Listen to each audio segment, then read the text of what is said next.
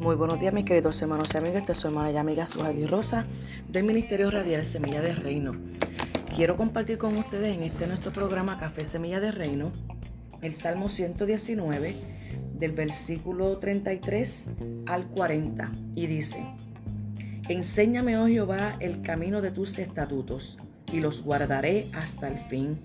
Dame entendimiento y guardaré tu ley y la cumpliré de todo corazón Guíame por la senda de tus mandamientos, porque en ella tengo mi voluntad. Inclina mi corazón a tus testimonios y no a la avaricia. Aparta mi oído y mi ojo que no vean la vanidad. Avívame en tu camino. Confía, confirma tu palabra a tu siervo que te teme. Quita de mí el oprobio que he tenido porque buenos son tus juicios. He aquí, yo he anhelado tus mandamientos, vivifícame en tu justicia.